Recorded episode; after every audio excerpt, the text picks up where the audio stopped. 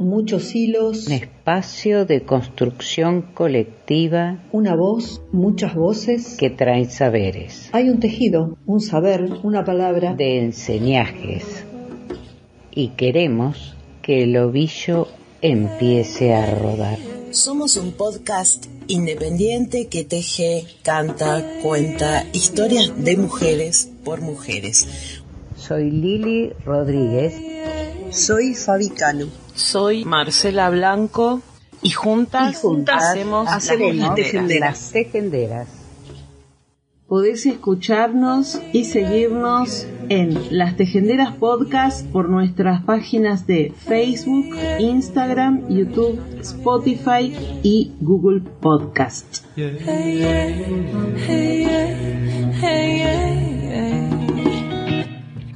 Buen día a todas, a todos, bienvenidas, bienvenides a una nueva edición de Las Tejenderas Podcast, el número 127 de nuestra cuarta temporada.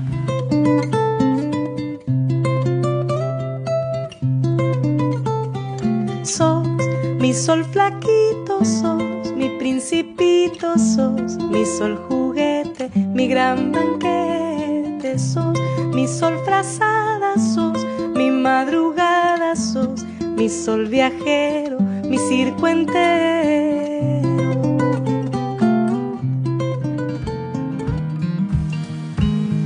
Día tras día se niega a los niños el derecho de ser niños. Los hechos que se burlan de ese derecho imparten sus enseñanzas en la vida cotidiana. El mundo trata a los niños ricos como si fueran dinero para que se acostumbren a actuar como el dinero actúa. El mundo trata a los niños pobres como si fueran basura, para que se conviertan en basura. Y a los niños del medio, a los niños que no son ricos ni pobres, los tienen atados a la pata de la pantalla, para que desde muy temprano acepten como destino la vida prisionera. Mucha magia y mucha suerte tienen los niños que consiguen ser niños. Eduardo Galeano. Posteó Tira Tarquini un texto muy, muy, muy interesante. Dice de, de, lo que quería hablarles hoy es del ADN del animal lector, del eslabón inicial de esa cadena, el primer momento en que se manifiesta un joven amigo que tengo me contó el otro día una historia preciosa de cómo fue su caso. Mi joven amigo nació prematuro, siete mesino. Los bebés siete mesinos no lloran cuando nacen, le explicó el médico a la atribulada mamá de mi joven amigo. Y después a la familia, esperaba en el pasillo de neonatología. Y eso es malo, dijo en voz, en voz baja la abuela de mi amigo, que había sido toda su vida partera en el campo. Es malo porque los bebés lloran para expandir los pulmones. Mi joven amigo, en cambio, fue a parar a la incubadora. Incluso cuando lo depositaron por fin en brazos de su madre y le dieron el alta, era un peseto a su lado. Se le veían las venas, debajo de la piel casi transparente. Pero la leche materna y el paso de los días lo fueron poniendo rosadito. Empezó a abrir más los ojos, dormía mucho, es cierto, y nunca lloraba. Pero eso resultó ser una bendición cuando se le acabó la licencia a la mamá y tuvo que reintegrarse a su trabajo. El papá, que tenía un bar, se llevaba al bebé a la mañana. Cargaba la sillita en el auto, la depositaba sobre el mostrador del bar y ahí la dejaba hasta las 2 de la tarde, cuando aparecía la mamá a la salida de su trabajo. Así siguieron las cosas cuando mi joven amigo dejó la cuna y empezó a gatear. A la visión panorámica del bar desde el mostrador, se le sumó el recorrido terrestre, entre las patas de las mesas, las sillas y las piernas de los habitués del bar, que podría decirse que criaron colectivamente a mi amigo en el turno mañana de esos primeros años de su infancia. Alguno le dejaba pasivamente la pierna para que usara de sostén y seguía conversando. Otro decía que no había que ayudarlo cuando se caía. ¿Ves? No llora. Es un hombrecito. Un tercero le daba un sobrecito de azúcar de premio. Eran todos varones esos habitués, salvo una mujer que se sentaba siempre a desayunar en una de las mesas de la ventana, sola, con un libro, y pedía siempre lo mismo, un café doble negro con una media luna de manteca.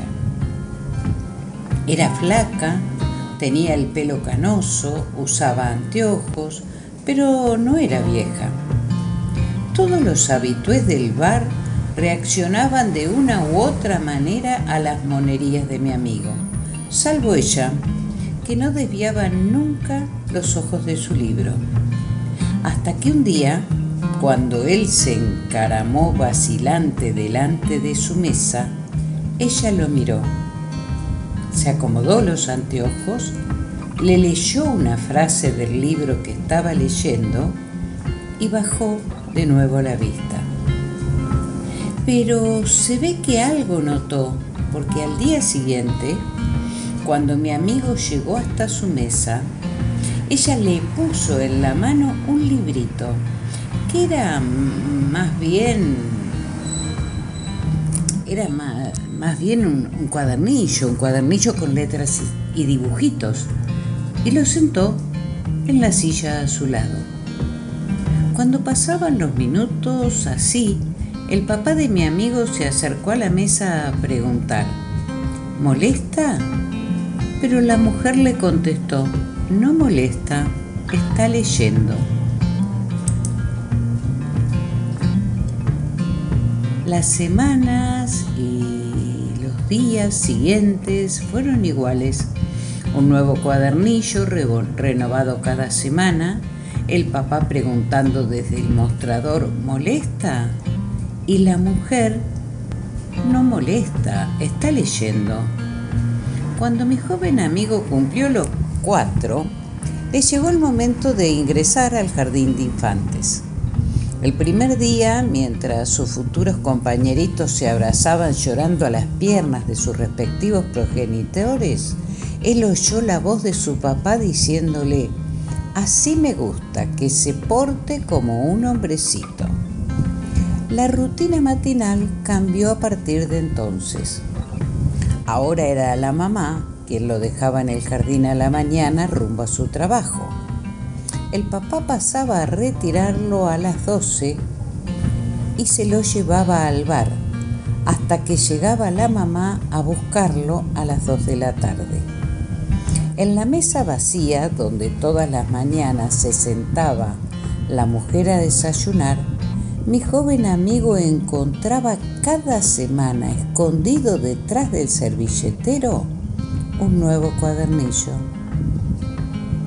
Un día, sus papás reciben un llamado del jardín convocándolos a una reunión donde les informan que el nene hace todos los días lo mismo cuando llega. Se sienta frente a la cajita de libros del aula, de espaldas a todos los demás, y se queda así toda la mañana. No se integra. ¿Qué hacer? Se decide de mutuo acuerdo retirar la cajita de libros del aula, a ver qué pasa. Mi amigo se entera de todo esto semanas después, cuando ya está felizmente integrado a sus compañeritos de jardín. Se entera tal como se entera uno de tantas cosas en la infancia, oyendo al pasar una conversación de adultos. Lo que alcanza a oír es que fue su papá el de la idea de sacar la caja de libros del aula y que esa misma mañana, cuando llegó al bar, fue directo a la mujer de la mesa contra la ventana y le dijo que no volviera más. Mi amigo oyó eso y de pronto algo absolutamente inédito para él sucedió en su interior. Al principio la familia se alegró. Por fin llora. Pero cuando pasaban los minutos y él no se detenía, empezaron a mirarse entre sí, cada vez más preocupados, hasta que la abuela dijo en voz baja, denle un libro, santo remedio. Mi amigo creció sano y saludable en su pueblo de provincia. Había, es cierto, pocos libros en su casa, como en tantas casas argentinas, pero había también, como en tantos pueblos argentinos, una buena biblioteca municipal. Él la descubrió cuando tenía 12. Un día se aventuró hasta allá en su bicicleta y cuando se animó a entrar, todos los fichines de esta historia se le terminaron de acomodar en la cabeza. La biblioteca tenía una sola empleada, una mujer flaca, de pelo canoso y anteojos, que algunos dirían que ya empezaba a ser vieja, pero él la reconoció igual.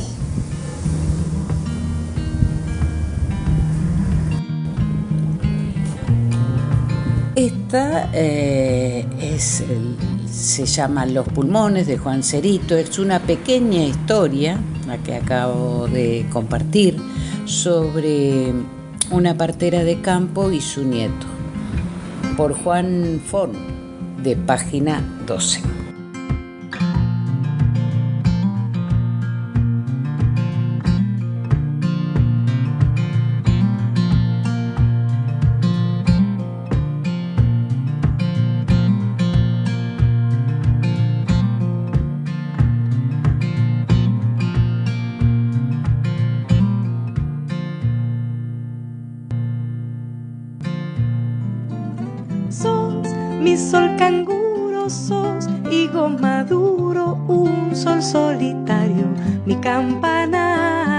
Sos, mi sol gigante sos, mi pan crocante, un sol trapecista, mi equilibrista.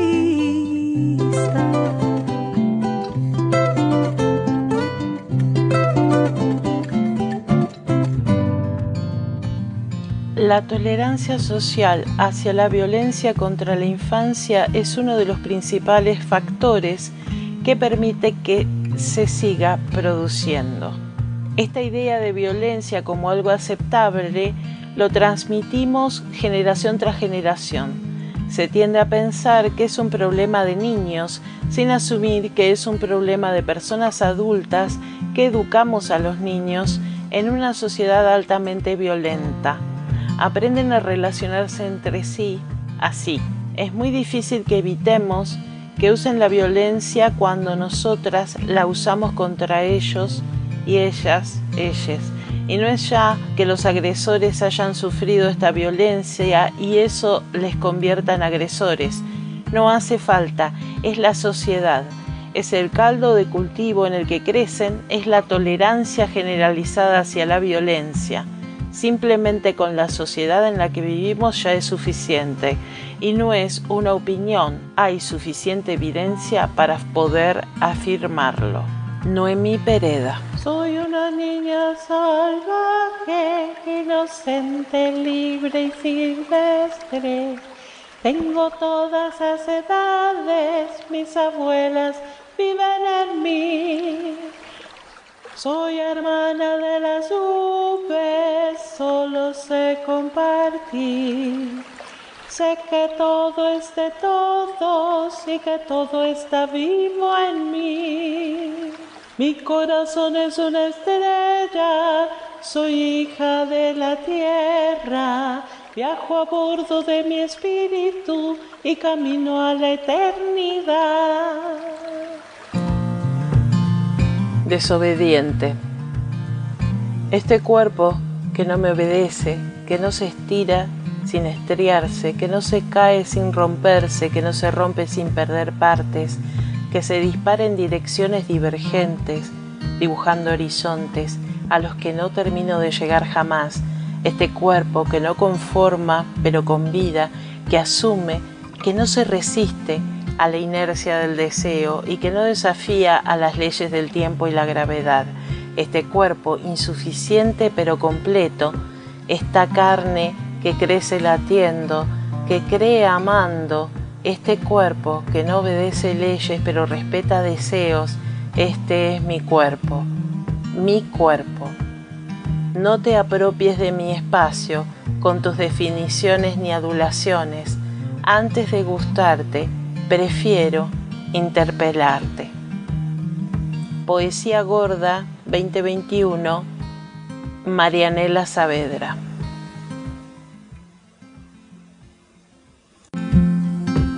Gordofobia en redes. Los agresivos comentarios sobre la bebé de Isabel Macedo. La actriz Isabel Macedo compartió en Instagram una foto de su hija de 7 meses en traje de baño y recibió decenas de comentarios gordofóbicos sobre el cuerpo de la pequeña. En diálogo con página 12, el pediatra Omar Tabaco, ex presidente de la Sociedad Argentina de Pediatría, condenó lo ocurrido y explicó por qué está mal opinar del peso de un bebé. Este martes, durante las vacaciones que comparte junto a su familia en Punta del Este, Macedo compartió una secuencia de fotos en la playa de su pareja, el ex gobernador de Salta Juan Manuel Urtubey y una de las hijas que comparten, Julia, jugando en la orilla del mar. La postal familiar con las horas se llenó de comentarios sobre el cuerpo de la pequeña de apenas 7 meses de edad. En su mayoría los mensajes hicieron alusión a los rollitos, de las piernas de Julia, a la que compararon con el muñeco de Michelin, la empresa francesa especializada en la fabricación de neumáticos. En algunos casos incluso le recomendaron a la actriz que hiciera adelgazar a su hija. Omar Tabaco pedía calificó como intolerable lo ocurrido, especialmente porque los chicos en el primer año de vida tienen un ritmo de crecimiento muy particular.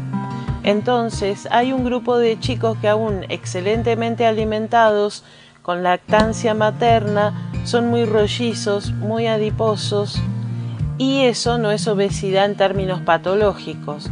Lo mismo ocurre con algunos bebés muy flaquitos, explicó. No hay que confundir la malnutrición con ser flaco. Un chico que no está bien nutrido tiene muchos rasgos físicos, como no tener un buen desarrollo psicomotriz en cambio, los flacos lo son por cuestiones metabólicas, pero son chicos sanos, detalló. La respuesta es de Isabel Macedo. Tras los comentarios, Macedo publicó una nueva fotografía, esta vez de ella sosteniendo a la niña entre sus brazos, también en la orilla del mar. Yo te amo. Para mí sos perfecta. Hagamos esto.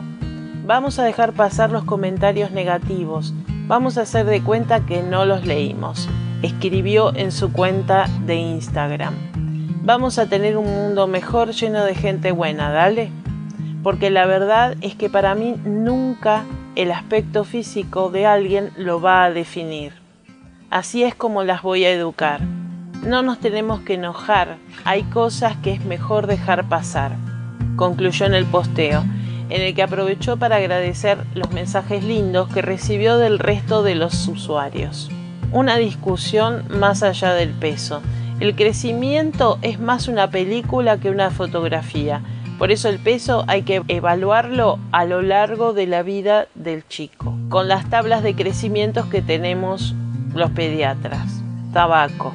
La discusión en el caso de la hija de Macedo, sin embargo, va más allá del peso remarcó el pediatra. Lo que es intolerable es meterse así con un chico. Está mal.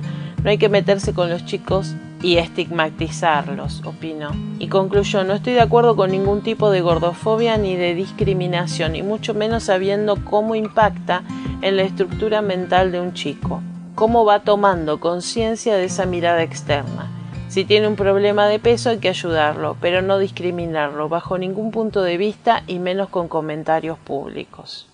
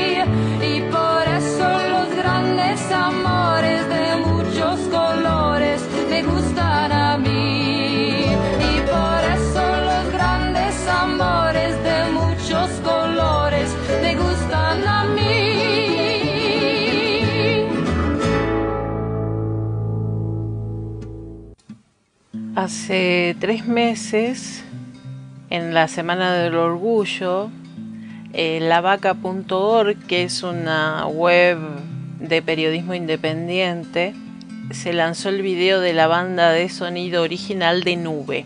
La canción se llama Hay una niña, eh, la compuso Susie Shock, que la creó especialmente para la microserie de la vaca que ya podés, ya se puede ver completa en la web lavaca.org barra nube. Nube es un gran acontecimiento porque es el debut artístico de Luana Mancilla, la primera niña trans del mundo en haber conseguido que el Estado le otorgue el DNI con su identidad autopercibida. Loana, junto a la artista trans Susie Shock y la joven Elise Pavan, protagonizan este viaje onírico entre poemas, fantasías y libertades. Nube es una invitación a ingresar al universo de una niña que se niega a tener una vida gris en un mundo gris. Y si es necesario, se inventa el mundo de colores con el que sueña hasta que se haga realidad.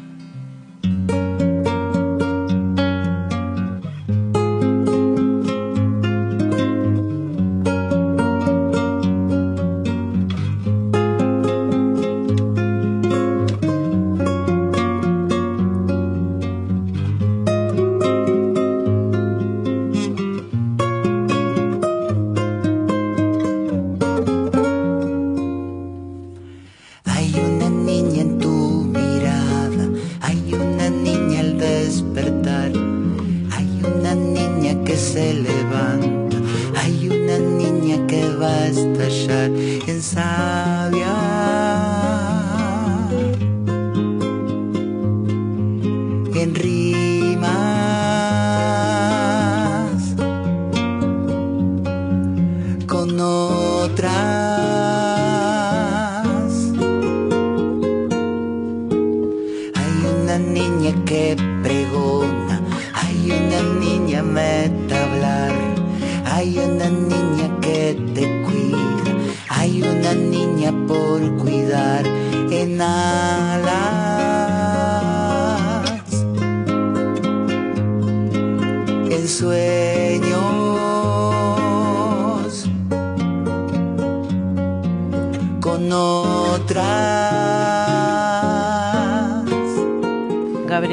La mamá de Luana Mancilla.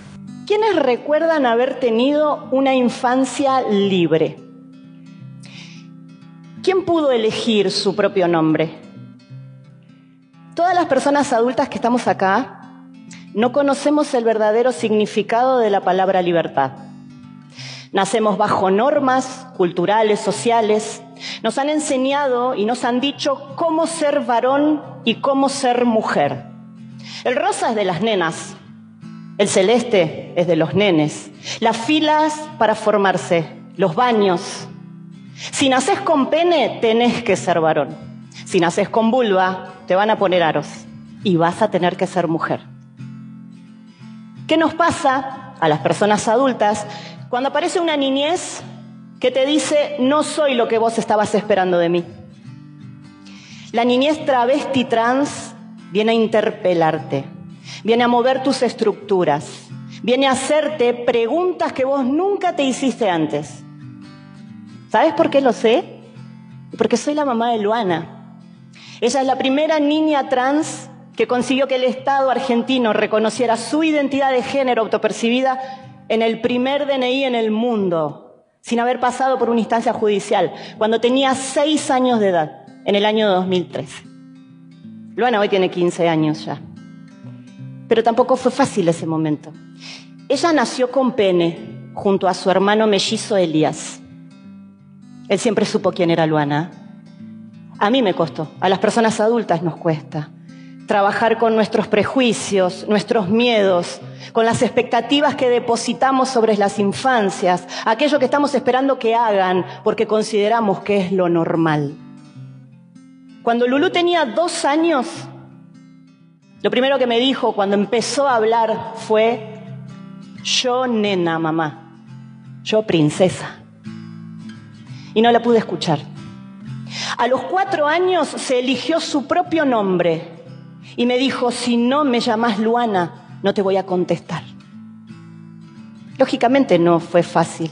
Para ese entonces a Luana se le caía el pelo, no comía, tenía broncoespasmos muy seguidos, lloraba y tenía los ojos tristes. Recorrí psicólogos, psicólogas, pediatras, neurólogos, un montón de profesionales de la salud para que nadie pudiera ayudarme ni decirme qué era lo que le estaba pasando. Todas las infancias no van a manifestarlo de la misma manera. Por ejemplo, Luana me decía, mamá, yo no tengo pene, no puedo hacer pis. El penecito está en el jardín. En este segundo lugar de expulsión y de violencia que responde a esta norma binaria de donde vos tenés que estar. Una vez volvió del jardín y me dijo, mamá, todas las niñas tienen anginas. Y yo dije, bueno, te vas a enfermar vos también. ¿Y cómo sabes que todas las niñas tienen anginas? Y porque yo les pregunté, les dije, yo soy nena y tengo pene, ¿vos qué tenés? Y todas me dijeron que tenían anginas. Luana pudo nombrarse a sí misma, decir que era una niña, mucho antes de saber la diferencia que tienen las personas en los genitales. Ella me enseñó que los genitales no definen la identidad de las personas, que todas las personas tenemos identidad de género, que es la vivencia interna e individual, eso acá que se siente, quién sos. Después de aquel DNI, ese hito en la historia que fue el DNI de Luana, empezaron a comunicarse conmigo un montón de familias, cientos de familias del país. Así fundé la Asociación Civil Infancias Libres. Acompañamos a miles de familias en este país y en otros países también. Y lo que más orgullo me da contarles es que después del DNI de Luana, el primero en el mundo, hay más de 1.500 DNIs de niñeces trans travestis aquí en Argentina.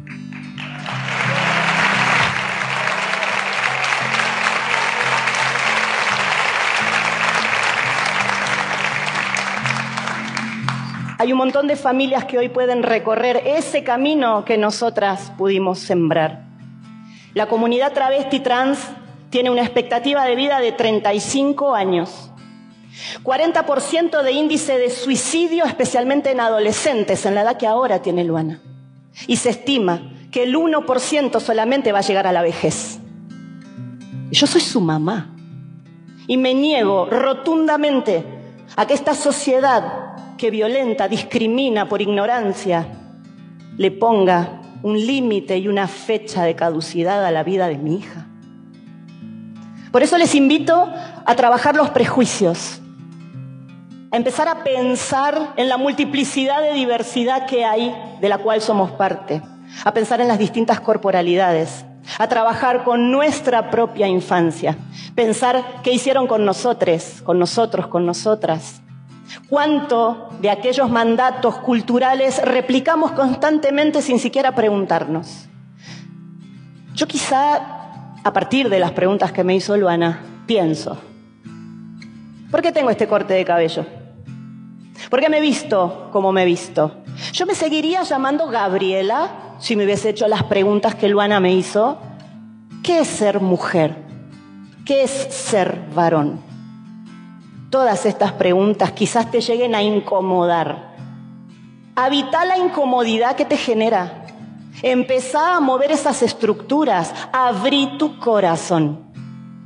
No es fácil, no digo que va a serlo, pero es necesario. Es necesario tomar conciencia, es necesario conocer la realidad, es necesario saber que somos parte del problema. ¿Sabes qué me dijo mi mamá? Cuando no sepas qué hacer, cuando no haya respuesta, la única respuesta es el amor. Abrazala, Abraza con todo tu amor a la niñez travesti trans, porque vas a estar abrazando a tu propia infancia. Ellas te van a enseñar el verdadero significado de la palabra libertad.